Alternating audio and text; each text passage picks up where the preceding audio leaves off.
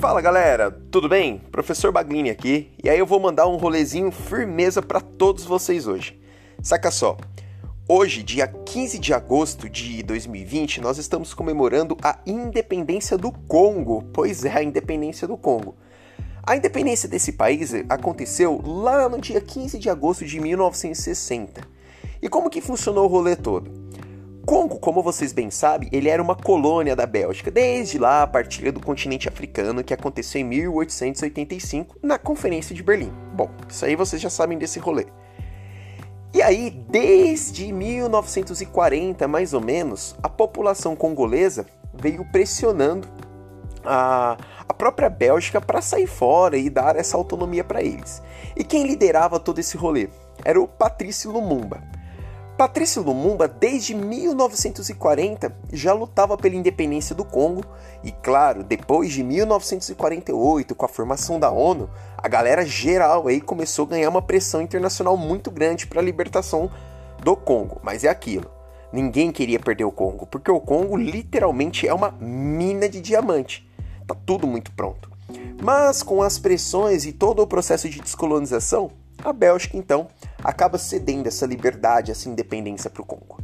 Lumumba, já em 1960, quando ele assume a, a, presidência do Congo, ele vem com um discurso muito forte. Ele fala: Olha, a independência do Congo só vai ser plena quando a própria África protagonizar a sua história.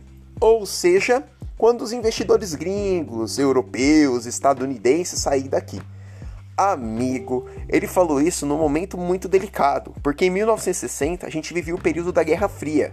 E aí era Estados Unidos, lado capitalista de um lado, União Soviética, lado socialista do outro, e o mundo acendeu o farol amarelo, principalmente investidores.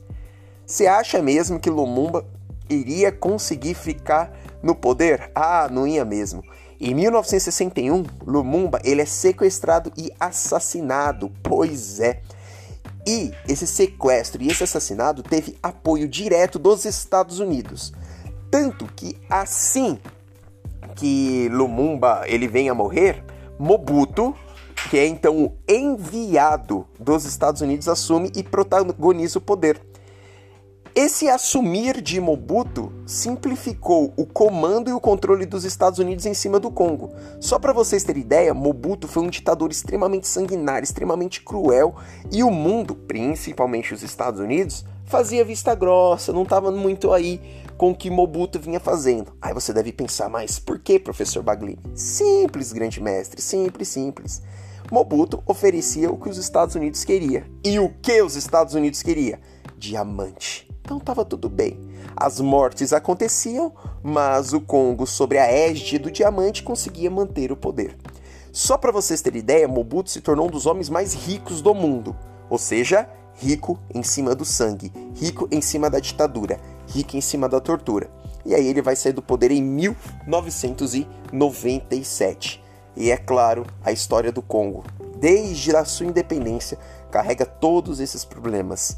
Aliás, eu convido vocês a pesquisar, pesquisar um pouquinho de tudo o que Mobutu fez durante a sua ditadura no Congo. Beleza, galera? Muito, muito obrigado e valeu por esse áudio. Vamos lá e vamos ver se vocês escutam aí, tá tudo certo. Abraços!